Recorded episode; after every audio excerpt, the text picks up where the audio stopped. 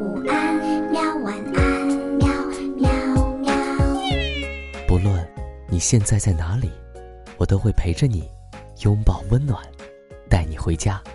这里是彭毅讲故事，我是彭毅，你准备好听故事了吗？欢迎收听彭毅讲故事，我是彭毅哥哥。今天哥哥给你带来的故事名字叫做《龅牙强盗蛙》。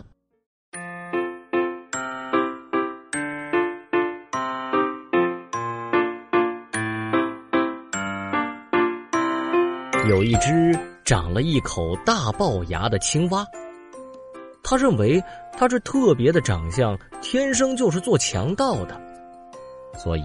他自封自己为龅牙强盗蛙，并且他有一个特殊的癖好，就是盗取东西的时候得先唱一首歌。哼，这个癖好真是奇怪啊！有一天，龅牙强盗蛙听说五里之外的土拨鼠家在做皇家级美食太阳饼，他决定要大干一票。去抢点太阳饼回来吃上几天。于是他背上蛇皮袋，蒙上黑色口罩，来到了土拨鼠家。咚咚咚，龅牙强盗蛙敲响了土拨鼠家的门。听见敲门声的土拨鼠先生赶忙从厨房里跑出来开门。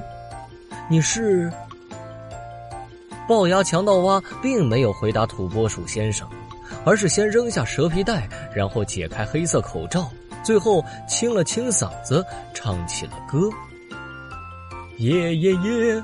我是龅牙强盗蛙，身材有点肥，眼睛有点小，最帅的还是我的大龅牙。大龅牙爱吃饼，交出你们的太阳饼，不然我会要你们的命。土拨鼠先生知道了这只蛙是个强盗后，有些害怕了。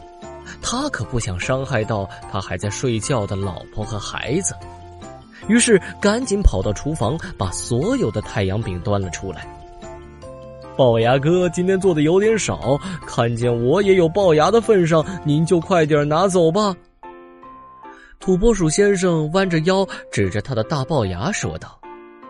龅牙强盗蛙看见端出来的太阳饼，直流口水，赶紧拿出他的蛇皮袋，准备往里倒。就在这个时候，一只松鼠从土拨鼠家门口经过，他看见土拨鼠先生端出来的太阳饼，嗅了嗅鼻子，哇，美味的太阳饼啊！这是送给我表姐土拨鼠女士的结婚纪念日礼物吗？土拨鼠脸上露出幸福的笑容。是啊，是啊。听完他们的对话后，龅牙强盗蛙拿起一块太阳饼舔了舔，然后又皱起了眉头。啊呸呸呸！什么美味啊？这也太难吃了！你老婆也太倒霉了。说完，拿起他的蛇皮袋，潇洒的就蹦走了。土拨鼠先生见强盗蛙走了，赶紧把太阳饼端回了厨房，放进了保温盒中，因为他想一会儿土拨鼠女士醒来就可以吃到热乎乎的太阳饼。有一天，龅牙强盗蛙又听说五里之外的土拨鼠家在做皇家级美食太阳披萨了，他这次决定一定要。做一个真正的强盗，不管什么原因，也不能空手而回了。咚咚咚，小土拨鼠从客厅一蹦一跳的打开了门。“你是谁啊？”小土拨鼠挠挠头问道。龅牙强盗蛙并没有回答小土拨鼠，而是扔下蛇皮袋，然后解开黑色口罩，最后清了清嗓子，唱起了歌来。蹦擦蹦擦蹦擦擦，我是龅牙强盗蛙，身材有点肥，眼睛有点小，最帅的还是我的大龅牙。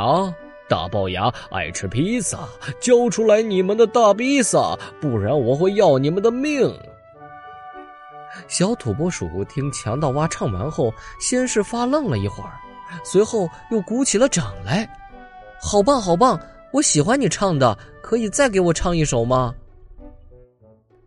强盗蛙的脸一下子就红了，他还是第一次听到夸奖呢。他拿出口袋里的歌词本，准备再唱一首歌。这时候，听到外面声响的土拨鼠先生从厨房里跑了出来。他看见门外的强盗蛙，赶紧把小土拨鼠拉到了身后，又迅速的到厨房把太阳披萨拿了出来。龅牙哥。这是你今天全部的太阳披萨，您赶紧拿去享用吧，不要伤害我的孩子。强盗蛙看见油汪汪的太阳披萨，口水又流出来了，赶紧把歌词本揣进口袋，上前去拿太阳披萨。爸爸，可是，可可是，这是你送给我的生日礼物啊！小土拨鼠看见爸爸把太阳披萨送给了强盗蛙，委屈的说道。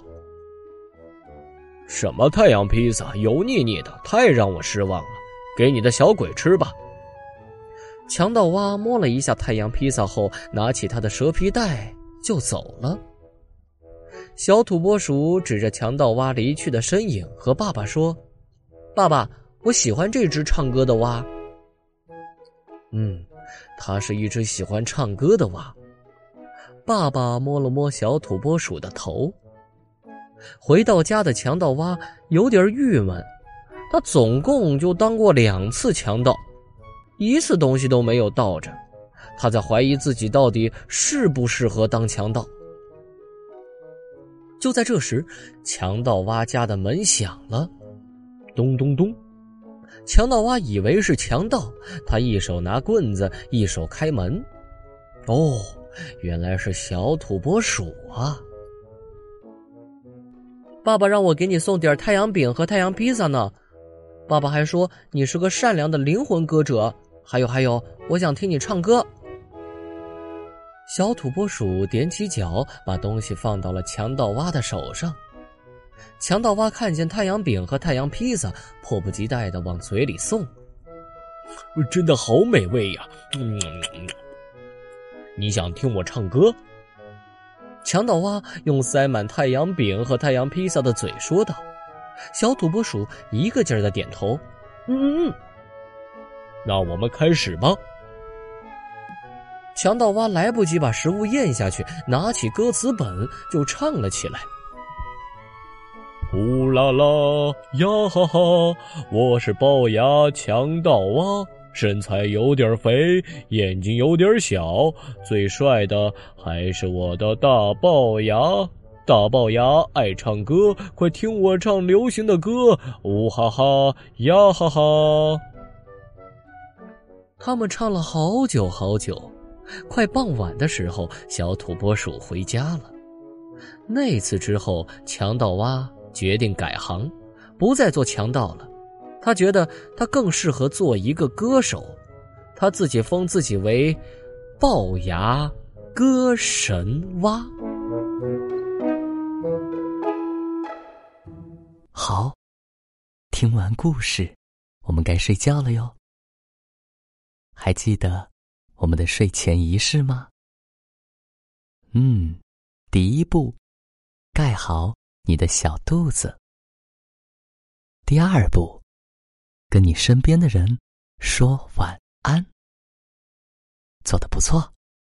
第三步，闭上眼睛，进入梦乡啦。晚安，宝贝，做个好梦。